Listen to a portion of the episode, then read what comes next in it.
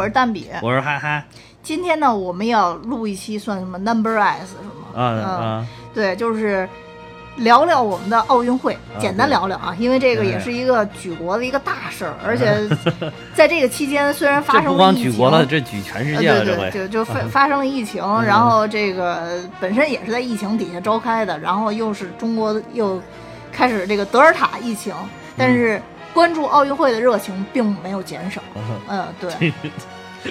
而且我们的这次的金牌总数还也成绩也非常不错，对对，然后排名第二，嗯，三十八金、三十二银和十八铜，对，一共是非常吉利的八十八枚，对，八十八枚，对，那。仅次于美国，嗯，对，就是金牌数，哎，就还有一种，现在还有一种说法说，中国的这个中国大陆的这个奖金牌，再加上香港跟台湾的，就是那个他们一共是三块。就已经是四十一块，就超过美国。但其实我觉得真的不用纠结这个金牌，非要超我。我看咱们群友，其实我特别能够理解大家那个心情啊，尤其是在最后两天的时候，就说：“哎呀，是不是要被美国超过了？” 好像就是希望美国这个怎么着被被谁是，尤其那天什么女排的时候，说是不是被让女排输给巴西，然后怎么这样就不会超过中国了？全员去给巴西加油了。对对对对，然后哎，其实我觉得。其实我我这次我我觉得奥运会挺惊喜的，就是看到最后的时候，我真的没有这种感觉，就是说觉得中国这次一定要在金牌榜金牌榜上当第一啊，或者说虽然我们现在跟美国正处在直接的斗争当中 就是从内心深处呢也挺想就处处能够压他们一头，但是我这回真的是心态，尤其到后来越来越平和，看起来，因为就觉得这次咱们这个奥运不管是。呃，运动员还是就是全国人民体现出来这种精神，我觉得特别的好，特别的令人感动。对，而且我觉得这一次特别好，就是也是说到现在这个年代，因为在这几年短视频平台发展特别快嘛，然后所以在这届奥运会的时候，我们会发现很多不同的声音。对对对。以前可能因为。你的报道的资源就那么多啊，对，所以那可能相对来讲集中报道，那当然都是金牌，各个国家都是这样的。对对对对。然后或者说有一些虽然不是金牌，但是明确的突破。对对对。但是现在在有各种媒体、有各种短视频平台、有各种大流量的扶持之下，我们会发现，其实对于金牌也好、银牌也好、铜牌也好。呃，明显的突破也好，甚至完全没有突破的情况下，对，我们还是全国都会关注我们的运动员，不管你达到什么成绩，大家都相信你是尽全力为国家在一线在做一个一个努力。对对对，就是也代表了咱们国家的形象嘛，和其实是一种大国地位的体现。我刚才不是跟你聊天的时候还说说这个，你看完这个金这个奖牌榜啊，就是你看完一届一届奥运会的这个奖牌榜，你就觉得奥运会真的是一个。大国博弈的大国竞争的一个舞台，对，就是它跟你个人口多不多呀，真的是 关系不是特别大，对吧？就是比如说 印度在哪儿？印度了是吧？你你你也突然想想，我刚才还没关注印度啊，印度在第印度啊，印度获得了一共七枚奖牌，一金两银四四铜，啊，所以就是这个，你看看前面排在前面的这些，就是这个，咱不说金牌榜了，就是说奖牌榜来看的话，美国是一。第一，咱们是第二，第三就是俄罗斯。嗯，呃，所以虽然这一次俄罗斯叫俄罗斯奥委会吧，但是第三还是还是人家。然后，然后就是英国。嗯，然后就是日本，日本这回东道主啊，这东道主。当然，日本本身它也是发达国家。然后后来还有这个澳大利亚，你看澳大利亚人多少啊？就那么一点点儿，对吧？然后还有那个意大利、德国、法国，这都是金牌。荷兰，这都就就是。也基本上都是欧洲这些发达国家，反倒是它的这个，包括你想加拿大那么一点点人，居然有二十四枚奖牌，对吧？就是，所以说这个真的，我觉得是就是一个大国博弈的舞台。包括就是有的时候大家觉得有一些可能裁判判罚的不公啊什么的，那小国几乎就没有让你有这种感受。一个是首先小国可能很难给你进进到决赛去跟你竞争，就算进去了之后，那小国还没你有话语权呢，对吧？对，没错。所以说，这个就是主要是发生在还是基本上就是美国呀，或者像东道主日本啊，就是大家会觉得有一些啊，是不是欺负我们了什么？当然这回美国都没有哈。对，因为这个中日的这个关系很微妙，很微妙，很微妙。这是为什么？我我其实看的比赛并不多啊，虽然看见我在那个群里老嚎叫，但是其实因为我看见一场可能都是大家比较关注的。对，但是以这个有，我觉得有两场是必看的，一个是中国，中国对德国。一个就是中国对日本，中国对德国哪个男乒啊？南平团体，对，我觉得这个是一个特别有意思的。这个这个 这两个国家比较特殊，这两个国家比较特殊，对，然后所以我就觉得特殊在哪儿呢？这两个国家当年，德国怎么了？德国当年没有直接对我国造成什么影响，但当年也不是什么好国，对，就所以我主要是对欧洲人民。对对对对，所以但是中国战胜这两个国家，所以当时在我心里。但是其实现在德国的这些运动员是很友好的，你发现没有？是很友好包括奥恰洛夫什么？其实你看私下日本的运动员也也挺友好的，就除了那个伊藤。就是伊藤，主要是后来就是我不知道说的是不是真的啊，反正就是对我的这个判断有有一定的影响。就是说他去年来咱们国家，就是呃，咱集训的时候，咱们国家提供的条件其实还是相当不错的。然后，然后他在咱们国家的时候，他表现的也很乖巧。然后，但是就是回到了日本了之后呢，接受采访就说啊，中国对我那给我提供的住宿条件又不好，什么各类条件都很一般，什么什么啊，就是相对比的，就是反倒是那个石川佳纯，就是一如既往的是对咱们就非常的友好。当然，我一直也非常喜欢石川佳纯啊，就是石川石川一直是就是我就是真的是福原爱第二，对，也是有一个他，当然他的东北腔没有那么浓啊。他的东北腔就是稍微弱一点，嗯，对，就是两大迷妹嘛，马龙的两大迷妹嘛，是专家轮就是其中一个嘛。还有个谁？还有一个是韩国队的一个。哦，对对对，还有韩国。但是我看那个是我我最近就是就是一直在就是因为因为这奥运会的时候，我就一直在刷那个马龙和石川佳纯的一些，就是马就 不是就是石川佳纯对马龙的一些那个。采访的时候表达出来那个，我我感觉那个真的是发自肺腑的，你是是是，就是你就是就是恭维一个人，就是恭维一个特别厉害的人，你是很难恭维到这种程度。对，而且而且你你发现他就提出，不是说如果双打的话，你想跟谁？然后他不就说如果。双打不确定，那混双的话，我想，我想，我想，我想半天说就是马龙，就是他每次说出来马龙的时候，他都特别的不好意思。对对对，但马龙确实挺帅的，就是这个。不不光是帅，你你听他还有一段采访，不光是夸马龙帅，还说马龙是特别的温柔，特别的厉害，特别的 strong，什么特别的，用了一堆那种好词儿，然后就是还在形容，然后就是然后后来你看，因为他不是还说马龙特别温柔嘛，后来又问说你喜欢什么样的男生，他就说我喜欢温柔的男生。哈哈哈哈哈！哦，那我倒没去客他喜欢这个人人好，然后对我好，对对对其他人也好，就是石川家这石川家是原话，啊，还是用中文说的，都不需要翻译。对对，就我以前其实关注马龙跟那个张继科还挺多的，尤其张继科后来不是也参加一些综艺嘛？对对对对。但是我觉得这一届最出彩的。不是比赛里啊，我说是网上最出彩的是许昕老师。啊，许昕老师，许昕老师，这像傻子一般的表现，实在是。许昕老师就是什么乒乓球队的喜剧人嘛，乒乓喜剧人，乒乓喜剧人，对。啊，就是这个，就是就是像那个，就像你刚才说的，就是这一次大家不是说非要觉得你得金牌才怎么着，这回许昕老师的短视频一下涌现了非常多，就跟他第一场跟那个刘诗雯他们两个人是。没拿金牌有关啊，大家就是为了安慰他们，就把他们之前的好多那个特别牛逼的视频剪出来，然后就是其实是就是想想给他们更多的这种温暖的鼓励啊。对，包括许昕老师，尤其是许昕老师本身就自带喜感，确实是，嗯。而且其实其实就是我觉得刘主席有一句话说的特别好，就在这个队伍里边没有什么可骄傲，因为全部是世界冠军。对对对。对，其实许昕老师也是世界冠军嘛，对吧？所以就是啊，对，那个不是网上不是有那个什么训话，然后就是什么。说你们除了有冠军，什么都不是啊！对，我当时听的都凌乱 了，那还笑什么？太凡尔赛，还笑什么？这刘主席就是。还有还有就是说什么？我们中国乒乓球队最不缺的就是冠军啊！对对对，没错。阿塞尔的批评他们，哇塞，我去。对，哎，对我我还看了一个，就是那个网上说，之前早年间咱们郭达斯坦森老师说为什么放弃跳水了？说他有一次看了一次中国的那个跳水，然后后来说实在是拼不过。哦，对他那个身材真的很像是跳水的，他就是跳水运动员啊，他是英国跳水运动员，对对对对对，而且他也是代表国家出战的呀，是吗？对啊，他最早还代表过出战的，对对对对。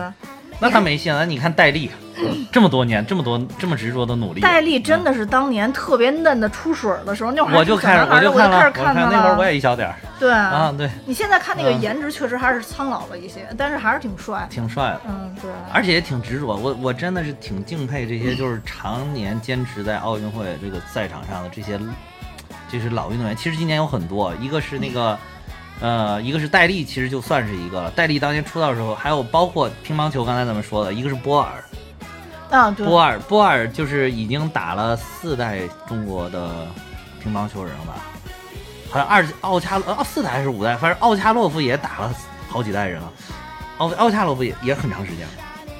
然后那个，但是当时让我这个又不禁联想到了这个老瓦，对瓦尔德内尔，然后又把他的那个一些短视频给翻出来看了一下，说说说那个有一个短视频专门介绍老瓦，就是说说你以为就是什么什么波尔什么奥恰洛夫就已经是什么很资深什么，但其实还有一个什么瓦尔德内尔，说瓦尔德内尔最最晚的一次交手是好像跟马龙还打过。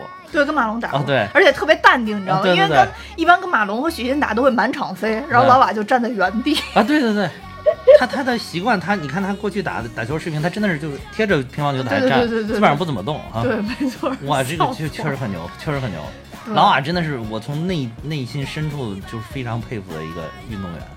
就是说说，当你以为他打过你，你打过你的师傅就已经很厉害的话，那么瓦尔德奈还打过你师傅，师傅的师傅，师傅的师傅的师傅，对，师傅的师傅的师傅的师傅，就是他居然他一九八几年打过蔡振华，因为我觉得这个真的本身就是一个还是挺费体力的一个，挺需要体力的一个运动。它跟那个嗯，怎么说呢？跟那个射击、啊高尔夫还不太跟射击不太一样，跟你你像王一夫可以持续很多，他那个不太一样，这个是是是很累的。乒乓球打其实也是挺累的，对。嗯，这一届还有一个比较出圈的这个运动员，嗯中国人都为他加油的一个日本运动员，啊叫丹羽孝希 他啊因为他跟这个啊张本智和还有这个、哦这个伊诚形成了鲜明的对比，啊啊所以在以前呢有一次大赛上，就是张本智和跟泥娃老师同时出场的时候，中国人就开始狂烈的给泥娃老师加油。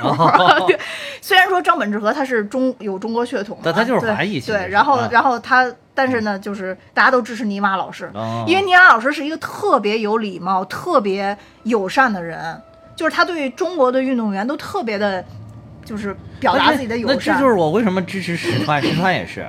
石川首先是本人这个颜值特别在线，之之前他跟那个谁在一起？之前他跟那个那个，反正就日本一个那个非常火的一个明星，他们参加了一档综艺节目，嗯他们两个坐在一起，我觉得他一点儿那个一点儿没有输给人家那个那个气质啊、颜值啊，一点儿没有输给人家。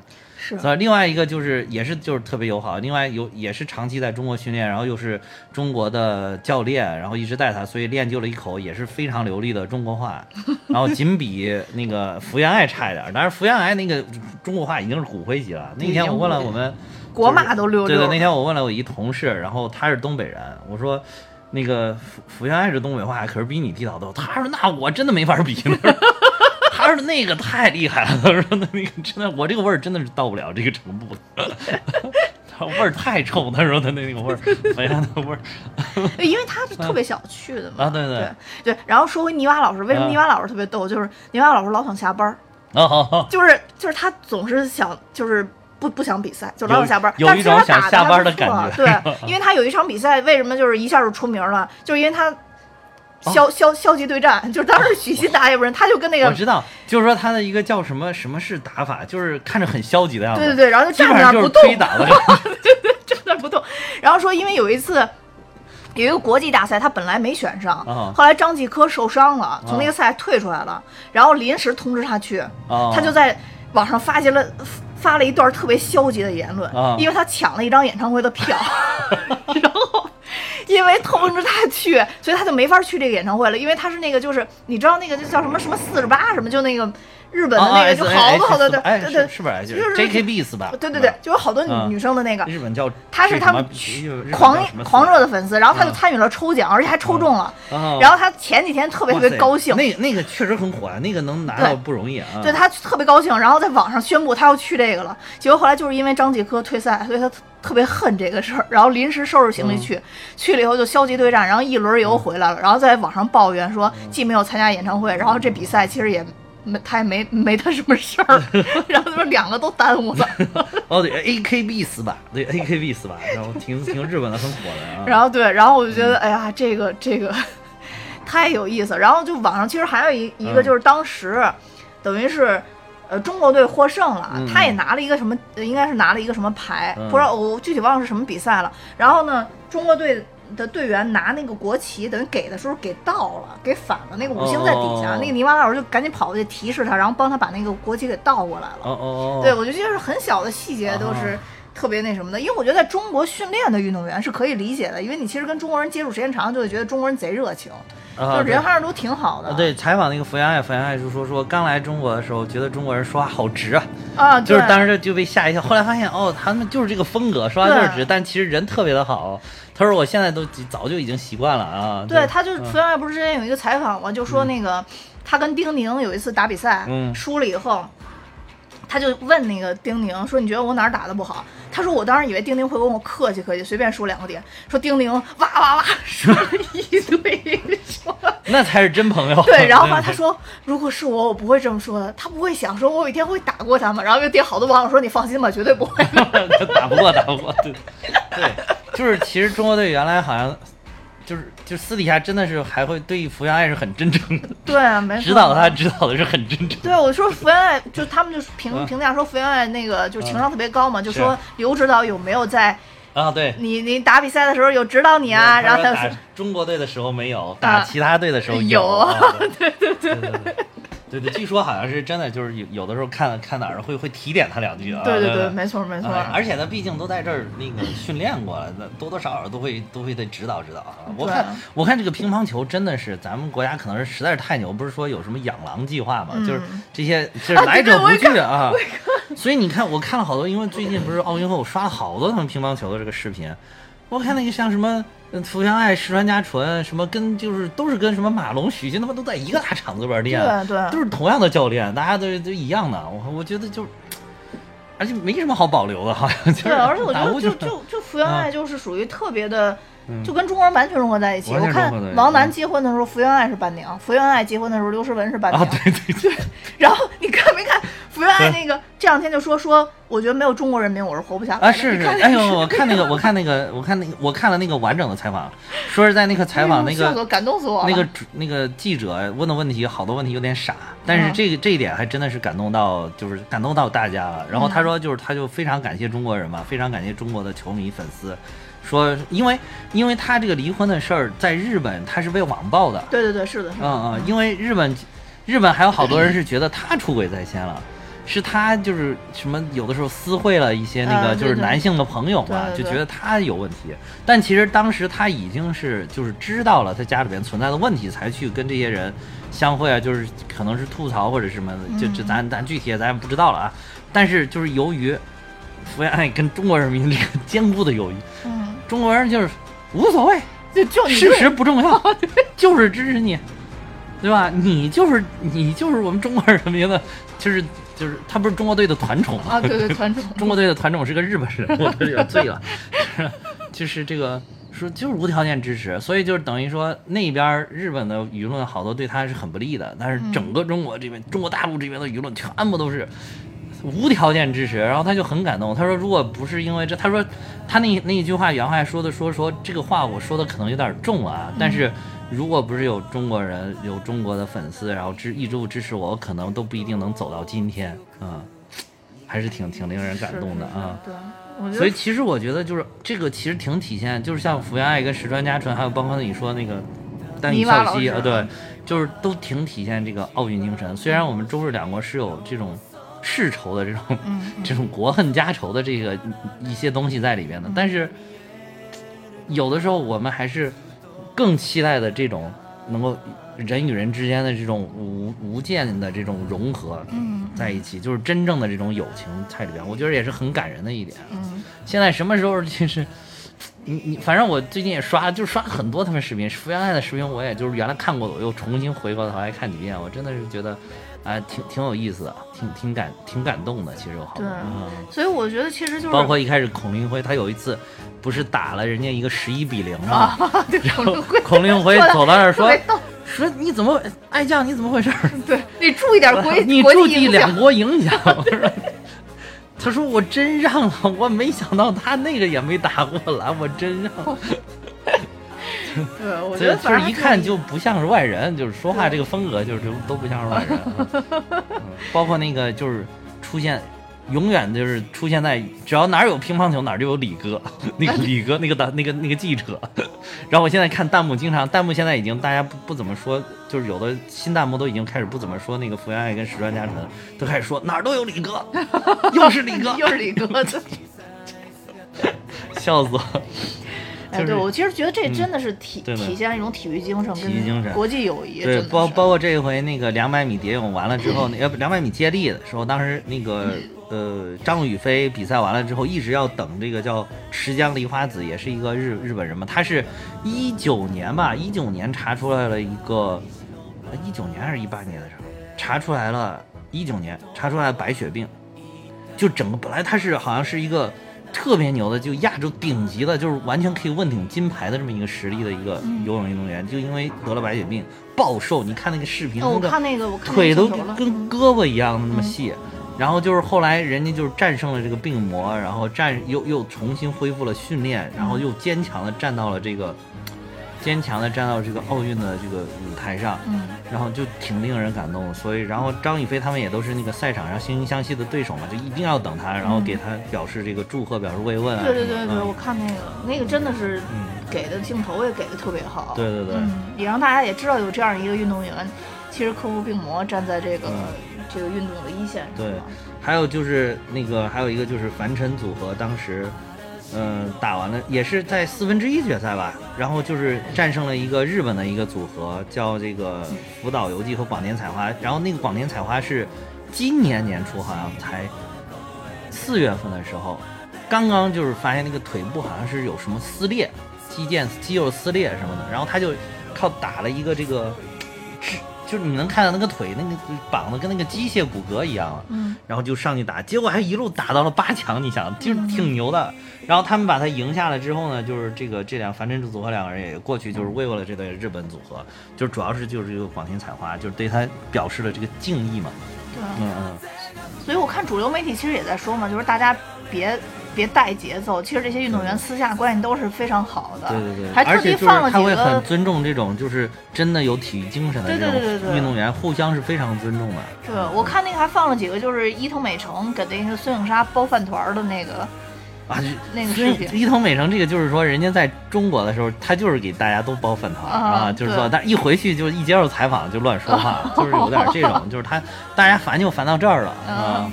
所以就是其实这个这回如果没有伊藤这个人，就大家不会就是把这个奥运会要当抗日剧。你没看那个抗日神剧都已经从一点多分刷到六点多分了吗？哦，就是那个手撕鬼子的那个 抗日神剧啊。呃，我觉得其实这里边最逗的还是那个奥恰洛夫跟马龙之间的关系。哦哦你看没看那个？就是，就是我查，我也是刷这个视频，后来我才刷嗯到就真实情况是什么，就是说说奥恰洛夫不是打马龙从来没赢过吗？但是啊对对奥恰洛夫可以打其他任何人，对对但不能打马龙，只要打马龙就那什么。十九战十九负，对，然后说 马龙只要看到自己抽了奥恰洛夫，就非常开心，因为他他说他觉得奥恰洛夫能帮他摆平所有人。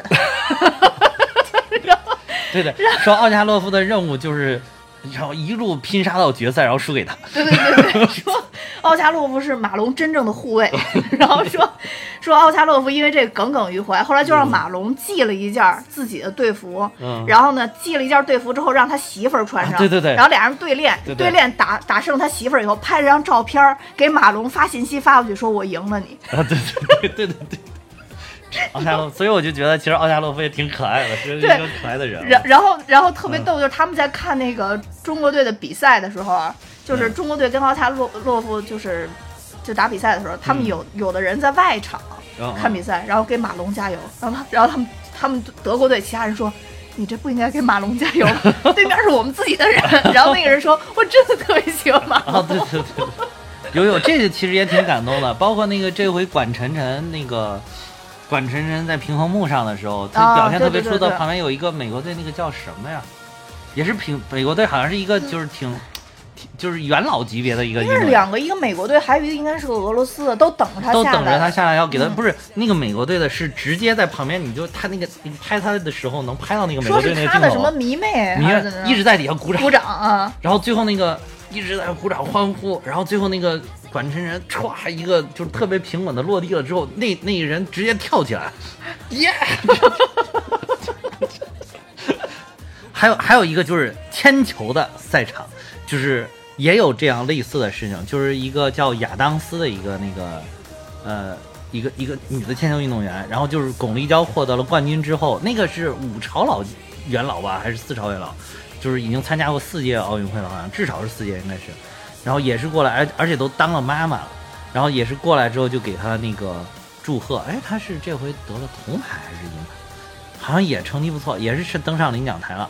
然后就过来还拥抱了一下，因为巩立姣当时就是很激动嘛，就坐那儿哭的时候，然后他上来拥抱了他一下。然后他们也本来就是老朋友，因为他们也是这么多届一路走来，就是不停的参加什么世锦赛之类这种国际田联的这个联赛什么的这种，是互相非常尊重的这种运动员。然后就觉得，因为原来就是他一直得金牌，他得过好几两届金牌好像是，然后后来就是巩立姣是得过之前得过铜牌，得过银牌。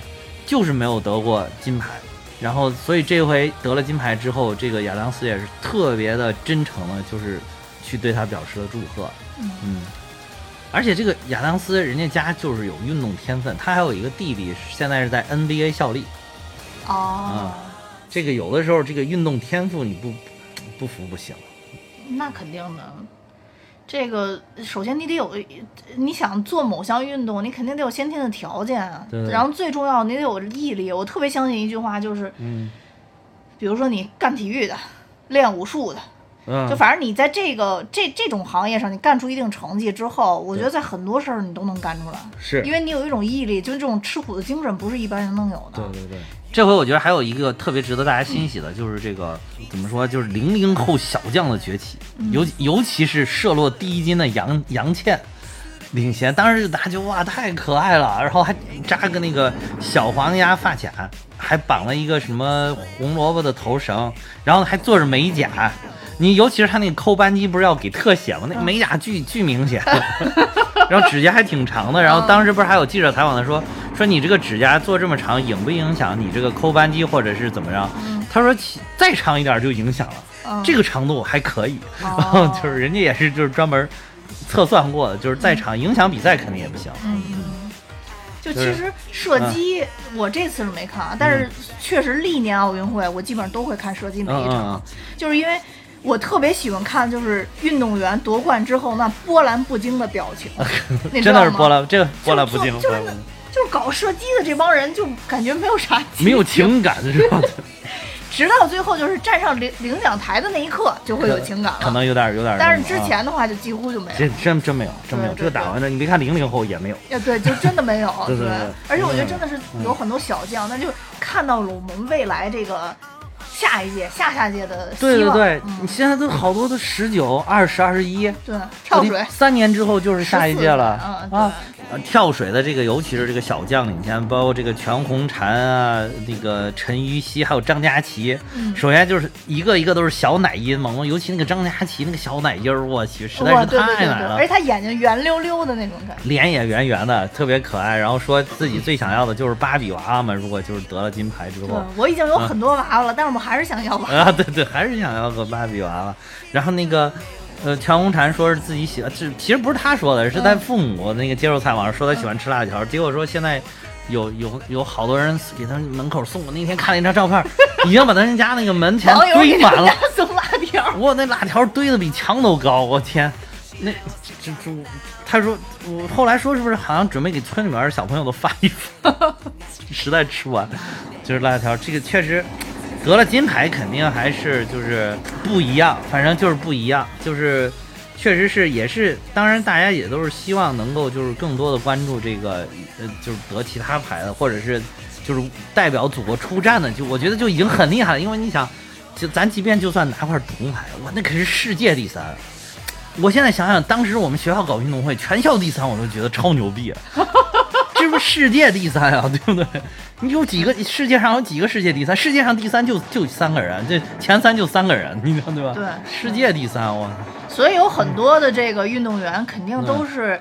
怎么说？对于他们来讲，肯定是想登到更高的领奖台，拿到最好的成绩。对对对。但是其实已经拿到第二、第三、第四、第五都很厉害了。对对，已经。然后就是这一回，就是包括那个，就是没有拿奖牌，一个许昕、刘诗雯，你看大家都疯狂的安慰他们嘛，疯狂的给他们就是，就就就是其实也在表达，已经是在表达对他们祝贺，因为拿了银牌，我们也应应该对他表达祝贺了嘛。然后，当然他们自己是很不满意，刘诗雯都泪洒赛场了。嗯嗯。而且后来我才发现，刘刘主席都泪洒赛场了，就是就是他背的压力挺大的，其实是就是他等于第一场一输，意味着就是后面的我必须都拿下，不然的话就无法交代。嗯，他他给自己定的这个标标准太高了，其实我觉得就已经非常好。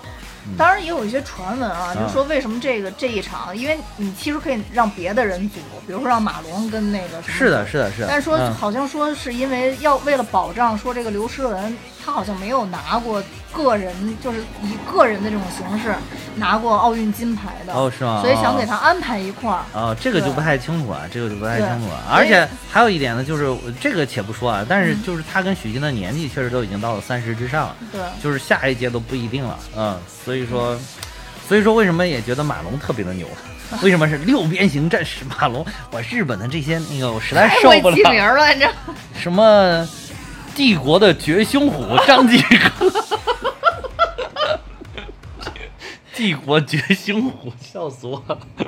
好像中国一说是他那个日本乒乓一形容中国的什么什么，都是帝国的什么什么。马龙也是个帝国的什么？他们四个人嘛，最逗的就是马龙是龙，张继科是虎，然后那个许昕是蟒，樊振东是胖。是胖。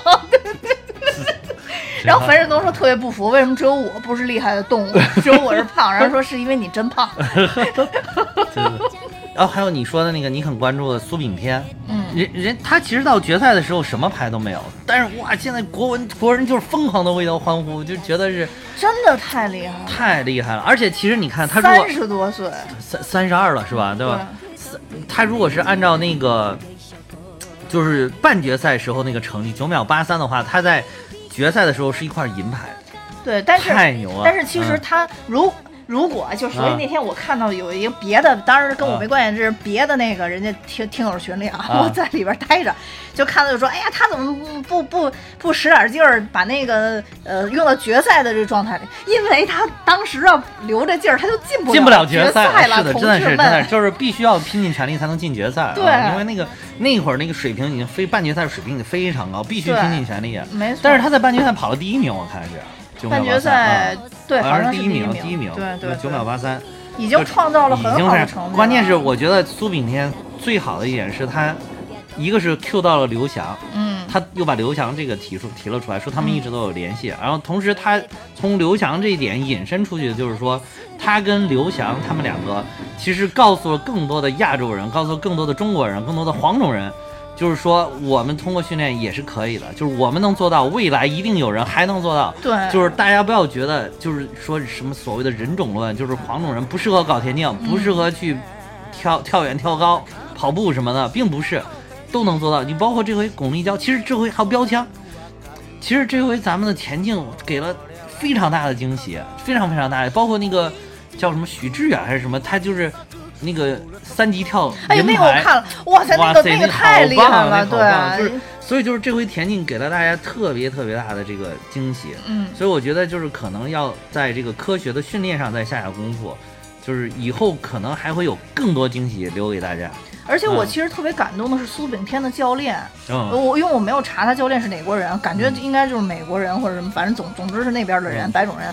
然后当时苏炳添跑完了以后，那个教练就哭了。哦。然后教练就说，他就是特别痛心，他觉得苏炳添真的是一个好苗子，就是如果他能给他训练的再好一点，让他能两场都保持很好的状态，就说预赛也能跑，决赛也能跑。然后后来他说，其实我最遗憾的并不在乎，就是他拿什么。海，啊最关键是因为这应该是他最后一届了啊，应该是对，所以他再过三年是三十五了嘛。对，嗯所以他说他特别难过，因为他没他应该没有下次机会了。其实其实不用难过，就是你就看全国人民这个反应，我觉得一点都不用难过。但我就觉得这这一个教练 漂洋过海来到中国，为为为是，其实他苏炳添在用了这个教练之后，其实成绩提高非常快。因为因为我看他那个训练的有一些拍的，人家真的是用电脑来分析，啊就是说你哪一步踏出去的，或者是怎么你收的太早了，嗯或者是有一步你跨出去的太远了，人家就从那个电脑上的这个你的动作的分析来给你的，就非常非常科学的训练，这个非常非常好，我觉得特别的厉害。就是以后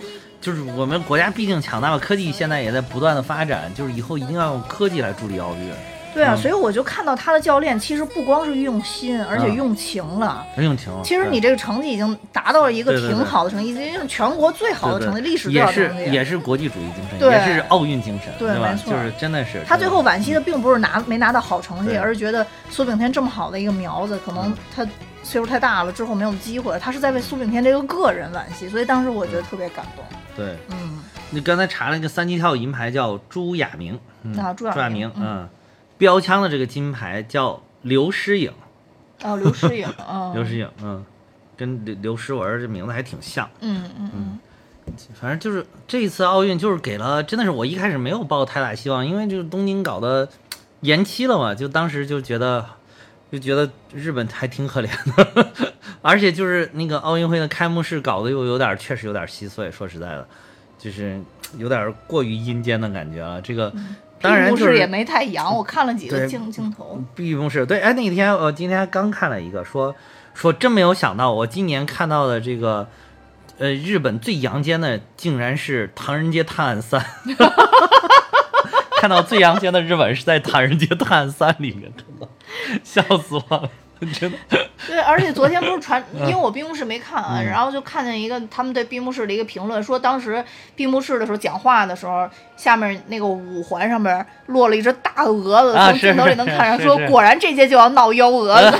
对对对，是是是，有还有一个截了个图，说是把那个图截下来，是哎呦，我感觉日本其实有点惨，感觉就是就是有有点命背，有点嗯命背，稀碎稀碎。对，本来当时是想振兴一下经济的。对对对，而且就是还有就是因为那个就是开幕式本来设计的就非常好，就跟他那个当年的里约那个奥呃日本八分钟是一脉相承。那个当时那个谁那个那个那个他们首相，呃那首相叫什么？呃安倍晋安倍三晋三，啊，对，还还抱着一个什么这个就嗯。就变成了马里奥的形象，从那个那个水管里边噔噔噔升了上来嘛。嗯就是说，本来是就是完全是一套的，就是人家那个工作室设计的，这是一脉相承对，的。这才是日本给大家最大印象。而且你记不记得去年咱们当时奥运会快开始就还没有取消的时候，日本一直宣传的都是各种什么机器猫啊，嗯什么什么高达啊，什么之类的这种，就是卡通形象就特别多。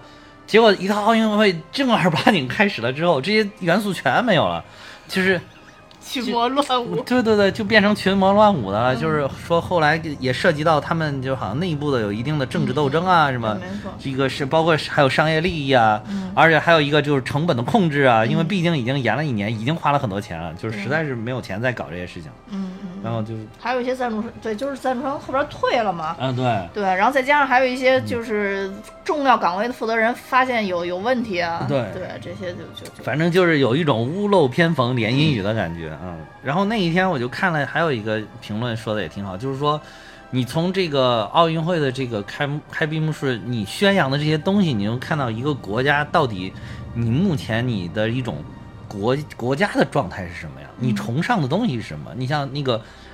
为什么大家现在都在又把零八年的奥运会的北京的那个开幕式给翻出来？就是，就你一对比，你就看到北京的奥运会，体现的就是体现的就是大国气象，蒸蒸日上，对吧？燃起了就是浓浓的希望，就是最后点燃的那个那个圣火，李宁点燃的圣火，就是希望之火、希望之光的感觉，就是这种。但是你一看这部，然后你你你说的你你找的这些点，比如它里边有一个很阴间的节目，其实是对那个悼念这些这个呃疫情的。呃染病的这些全全世界的逝者吧，对吧？等于说悼念他们啊，或者是还有就是来来也是想要表达一下，就是全球人民团结在一起抗抗疫的这么一个嗯意义是在里边。但是你这个表现手法它是有多种多样的，你非要搞得这么演阴间的感觉，你就觉得你日本现在这种你国家的一个状态是什么？就是大家说可能能折射出来一定的这些方面的东西。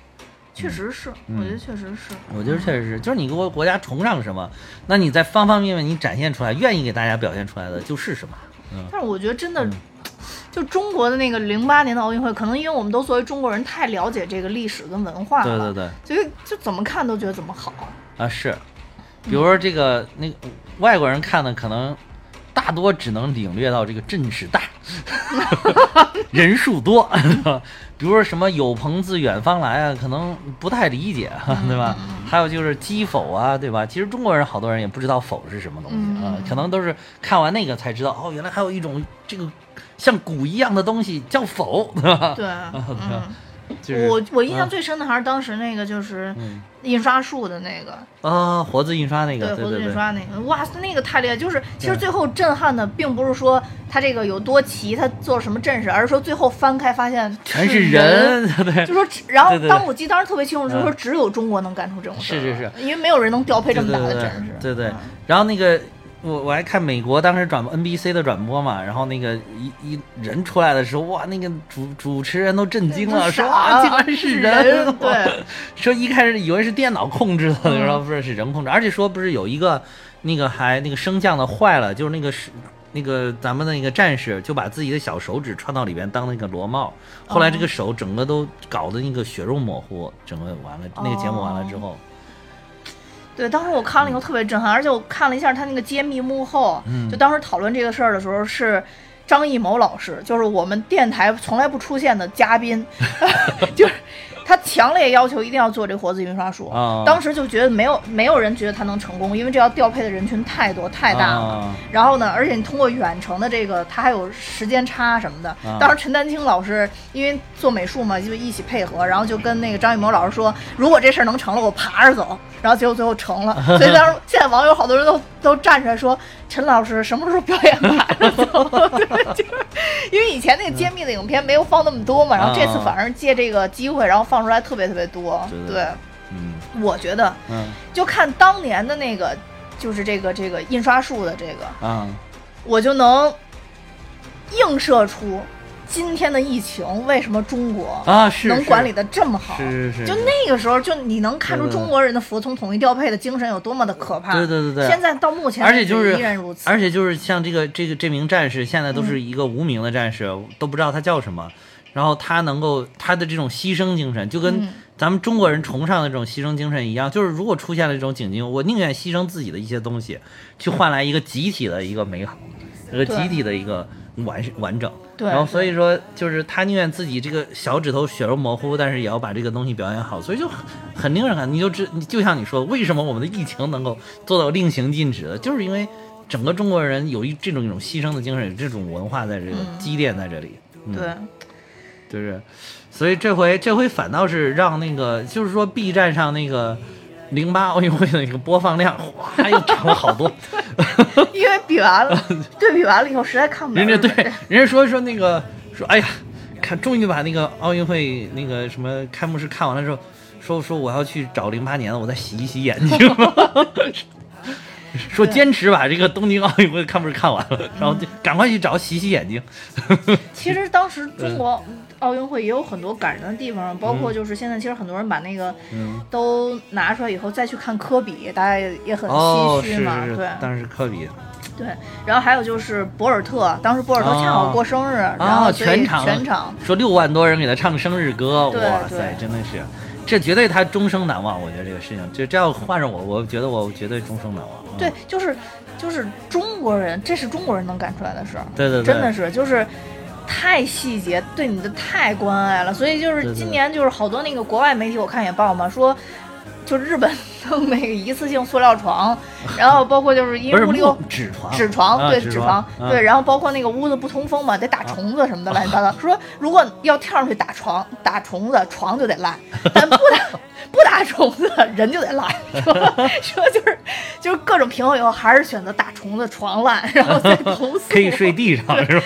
对，然后就说说说那个什么什么是能坚持的？说你们看看记者都在背什么包，都是零八年北京奥运会的时候，北京发的给记者那些包，他们背这么多年，现在好多记者还在背，哦就外国记者背着零八年那个包来过来哦做采访。对，就是这都哦国外报出来的，不是说国内咱们咱们自己报的那种。吧？对，然后那你就是那个，你就是包太好使了，是吧？对对对，就一直没坏，到现在为止都是好的，所以所以就是当年就是采访了好多，就零八年的时候，当年不是采采访了很多很多的那个，嗯，就是其他国家的记者嘛，让我印象特别深的就是其他国家记者大概的意思就是说，我们特别期待中国再办奥运会，因为给嗯。记者条件太好了，就只有在中国能享受到我。我知道这个很多工作当年的工作人员都不希望再办，太累了，都这么说。我我只要接触当年就是参与过什么对我也参与过。安保的呃呀，什么筹办的呀，志愿者，啊。对我接触可能啊志愿者。志愿者，志愿者啊，志愿者我都还没听，我我听到的都是什么搞安保的，他们志愿者呃搞筹办的就没有地方休息，都是在大厅里边是说太累了，嗯。说绝对不能再来，尤其是北京的公安，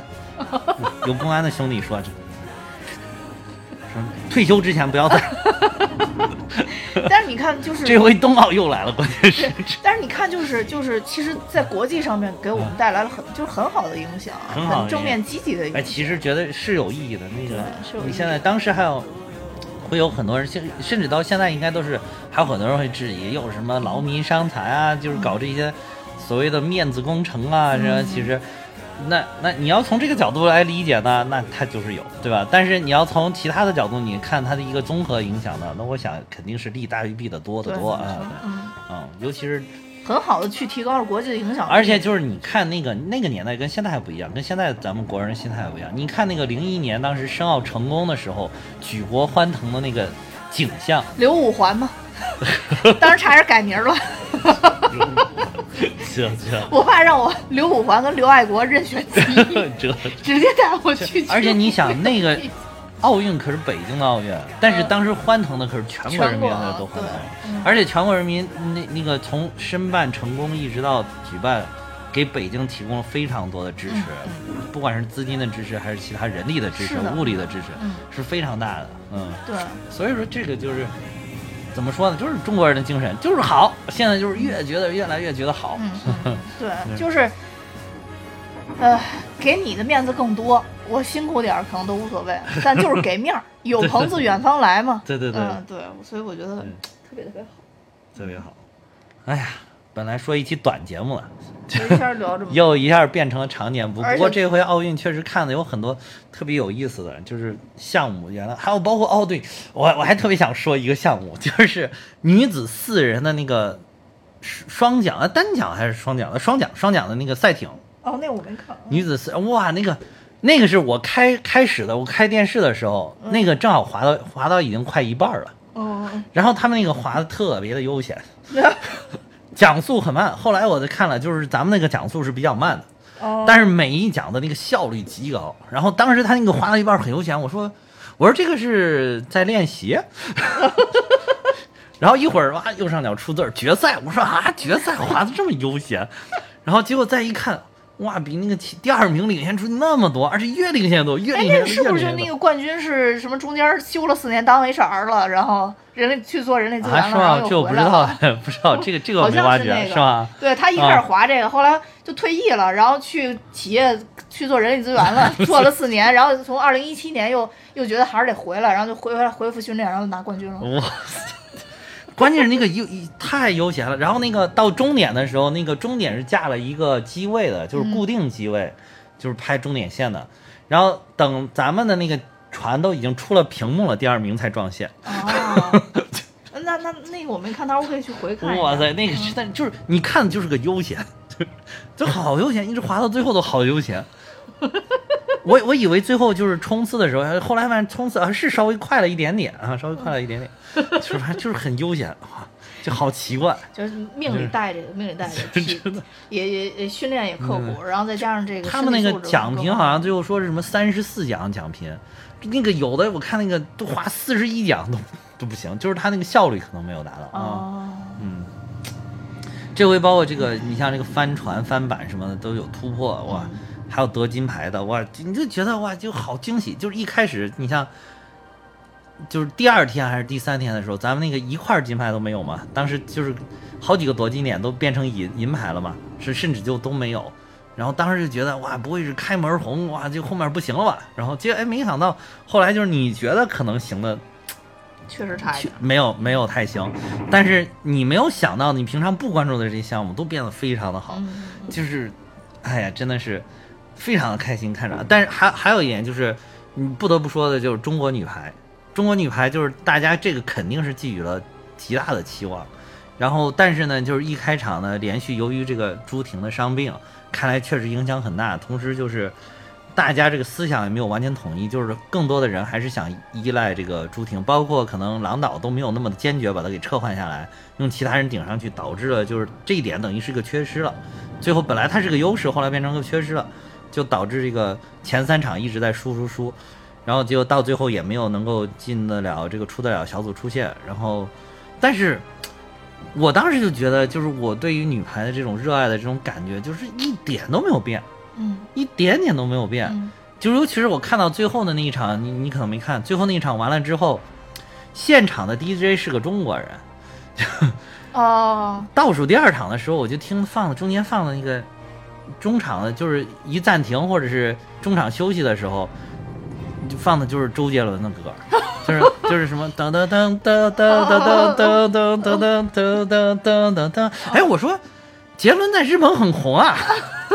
我当时觉得日本很红啊，结果到最后一场又完了之后放《阳光总在风以后》，我说哎不，我说这个，我当时还在想说是不是这个日本奥运会为了挣钱，就是这个谁出的钱多谁就能管这个 DJ 哦，就是后来说不是，就是一个在那儿工作的一个人，应该是个华裔，可能是啊，说是个中国人，然后他就非常有心的准备了这样一首歌曲，然后最后一场中国队依然是三比零。横扫了对手，嗯，然后完了之后，这个，嗯，女排呃队员就是向对手致敬完了之后，就围成一圈，然后向这个郎导鞠躬，然后郎导一个一个一个一个跟他们拥抱，就是大家都洒下了热泪，好多人哭得非常非常痛，就是，就等于因为也是郎导他自己说他是嗯指导的最后最后的一场比赛了嘛，啊，以后会不会？再复，比如歇了个几年，会不会再复出？这个不知道。但是目前看，很有可能就这个就是要告别这个中国女排了啊。因为郎导因为他已经六十多岁了吧？其实他年纪挺大，他也说这么多年来一直很辛苦，也没有陪家人嘛。然后，然后他自己这回也挺遗憾。他说，说是这一回是获得了人生中的最大遗憾。他说是，嗯。但是，但是就你就感觉到这个女排精神始终是在这里的，就是女排的这种。团结向上的这种精气神儿，是一点没有因为成绩受到影响的。还有就是国人对于女排的热爱，也是一点都没有受到影响。我还看到日本的华人，就是在，呃，就是这几场比赛的时候，一直等在，就是尤其前几场不好的时候，他们一直等在那个球馆的外面，最后要他们有大巴走嘛，他们要给他们送行，啊，就是一直在呼喊着这些女排队员的名字啊，呼呼喊着郎导的名字，也是非常感人的场面。嗯嗯。然后接受采访也是说说，不管他们怎么样，我们都会永远支持中国女排。嗯，对，所以我觉得这样就是真正的是一种中国的精神，是一种中国，是一种奥运的精神。嗯，是，其实，嗯，怎么说呢？总体来讲，不管是比赛还是什么也好，真的胜败是兵家常事。对对对。呃，但只要是我们秉着一口气，秉着一种精神，对对对，对我觉得就可以了。我们能看到大家的努力和精神就可以了。你别说你一上去以后。啥也不干，然后有球你也不争，有什么东西你也不抢，但其实大家都能看出来，都没有没有傻子。对对对对，就像女排一样，那个朱婷她的伤这么重，但是你看，只要她在场上，她还是想去争一争。她那手真的太……她她只要想去，还还是想去争一争，想去扣一扣。但是你明显感觉到那个球速、那个力道，已经跟她原来完全不可同日而语了。对，没错。嗯。哎呀，就是就是一个奥运给了很多感触，当然还有一个。最大最大就是最后的也是最大的一个感触，就是像我这两天看到一个，就是奥运就是一堆不运动，一堆该运动的人躺在床上看一堆该休息的人运动，太经典了这个。所以就是我觉得看完奥运还是要激励我们每个人都应该就是怎么管住嘴迈开腿，对吧？就是投入到运动当中去。咱们俩是不是应该先以先作则呀？强身健体。对对对，就是。就是激励了我，激励了我，警示了我，也激励了我。真的，也希望他们这个比比完的运动员呢，真的是好好休息休息。这他们真的是该休息的人。嗯嗯好吧，那所以在这个节目结尾，那我们也号召大家运动起来，全民运动。对对对对，主要是，其实还是主要是保护我们自己的身体健康。身体健康嗯，生命在于运动嘛。对对对嗯，对，嗯。那好吧，那今天我们节目就到这儿。本来说随便聊聊，结果一下又串了一小时了，快。啊、那我也要跟大家说，我们大美哈有自己的听友群了，大家可以看节目的说明，加我的联系方式，我会把大家拉进群。那今天就到这儿，多谢大家收听，拜拜。再见。